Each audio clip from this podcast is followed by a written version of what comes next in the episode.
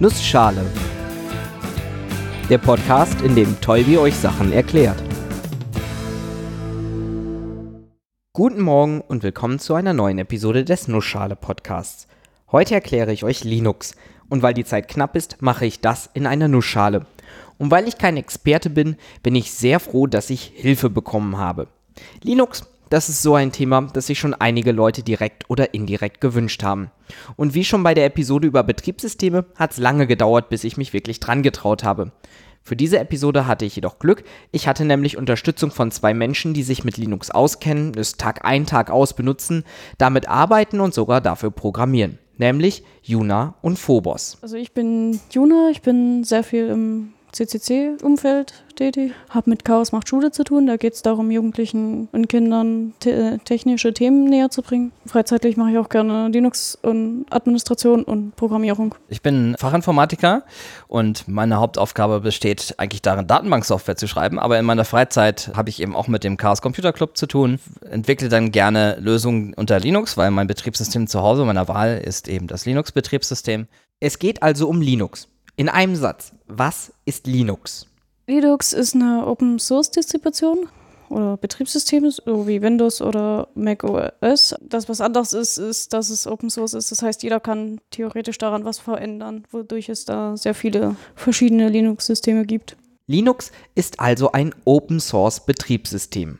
Was ist ein Betriebssystem? Ein Betriebssystem ist die grundlegende Software, die man benötigt, um mit dem Computer überhaupt arbeiten zu können. Zu den Aufgaben gehören zum Beispiel die Steuerung der Ein- und Ausgabegeräte wie Maus, Tastatur und Bildschirm, aber auch die Verwaltung der Ressourcen.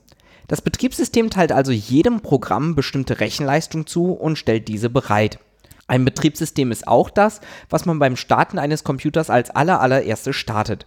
Wenn man ihn hochfährt, wird erstmal sagen wir Windows geladen oder macOS oder eben Linux. Der Vorteil von Linux ist, dass es Open Source ist. Was heißt, dass der Quellcode davon offen ist? Theoretisch könntest du dir den runterladen und irgendwas daran verändern. Wenn mich also etwas am Betriebssystem stört, dann habe ich bei Linux eine Chance, die ich bei Windows oder macOS nicht habe. Anstatt laut zu fluchen und nicht zu tun, kann ich es selber besser machen. Die Verbesserungen kann man dann auch direkt wieder anderen zur Verfügung stellen.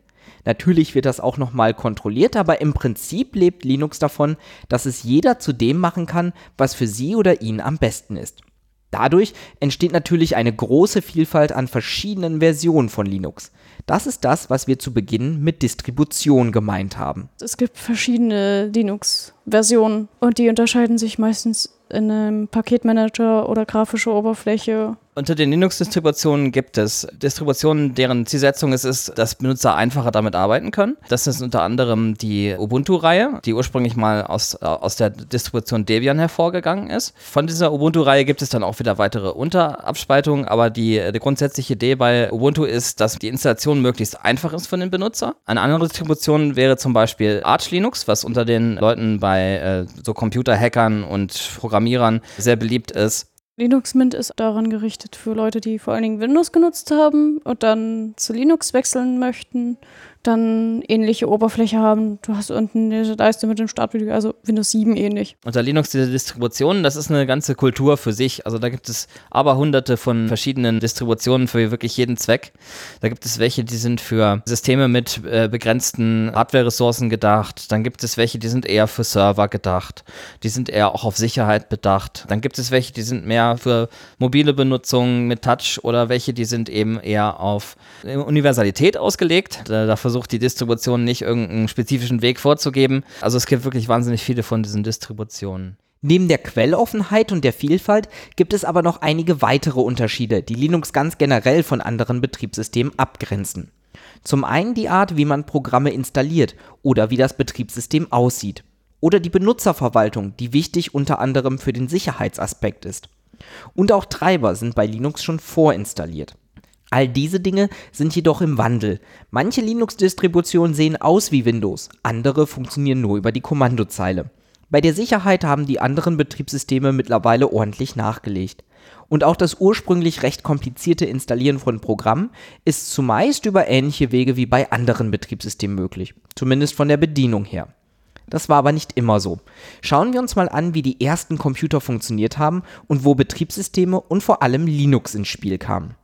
Zunächst gab es nämlich gar keine Betriebssysteme oder Tastaturen. Die allerersten Computer wurden noch über Schalter tatsächlich angeregt, etwas zu tun. Also man musste sozusagen die einzelnen Bits, die der Computer ausführen sollte, über Schalter äh, in den Computer reinhacken, indem man die richtigen Schalterstellungen gesetzt hat. Dann hat man auf den Knopf gedrückt, dann hat man weitere Schalterstellungen gesetzt und so weiter. Über die Schalter musste man quasi per Hand die Befehle geben, um den Computer zu starten, dann um die Hardware anzuschließen, zum Beispiel einen Kartenleser.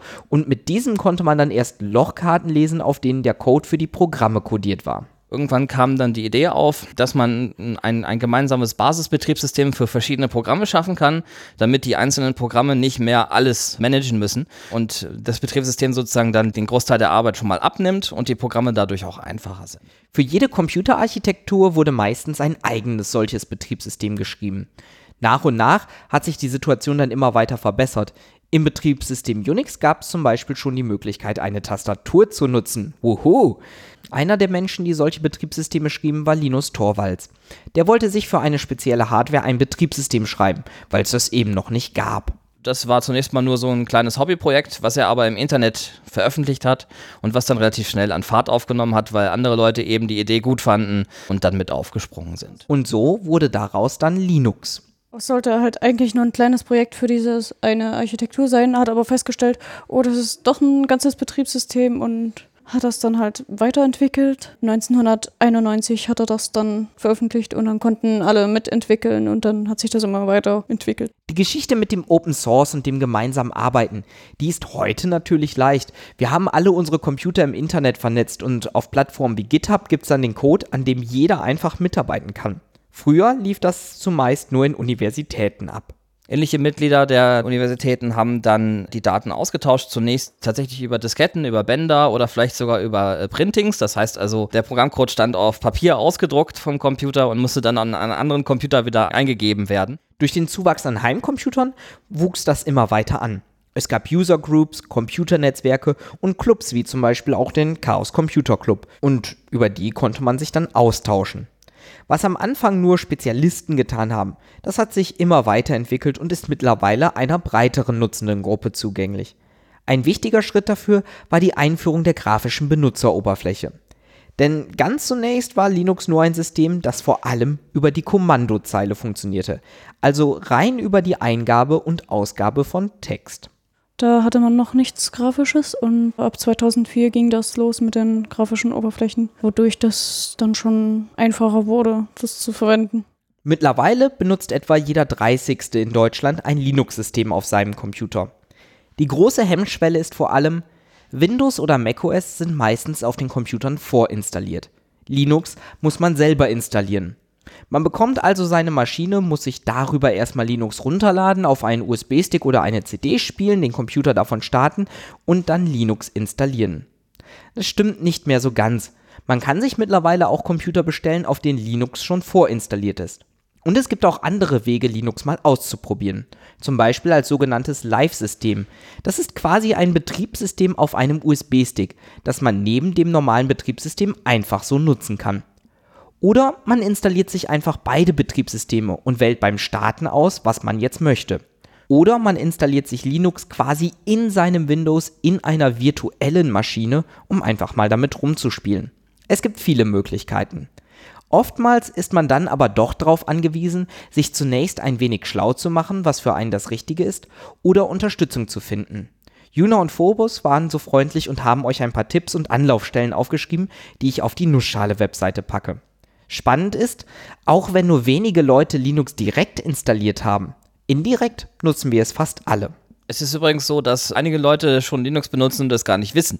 Denn das Android-Betriebssystem, womit ja die meisten Handys heutzutage ausgestattet sind, ist im Grunde genommen auch eine spezielle äh, Version von Linux, wobei man nur da natürlich eine ganz andere Oberfläche äh, hat, weil die Smartphones funktionieren ja mit Touch. Und Google hat eben dieses Android-Betriebssystem entwickelt, was aber in seinem Herzen einen Linux-Kernel auch verwendet. Da hört es aber nicht auf. Es gibt noch viele weitere Beispiele, wo wir mit Linux in Kontakt kommen. Zum Beispiel Router, Server im Internet. Die meisten Server, die man so hat, selbst wenn man das Internet nutzt, greift man ja darauf zu, sind mit Linux. Router sind zum Beispiel Linux-Betriebssysteme. Nahezu jede Webseite, die wir aufrufen, liegt auf einem Linux-Computer. Linux hat auch noch andere Verbreitungen, zum Beispiel im äh, Supercomputer-Bereich.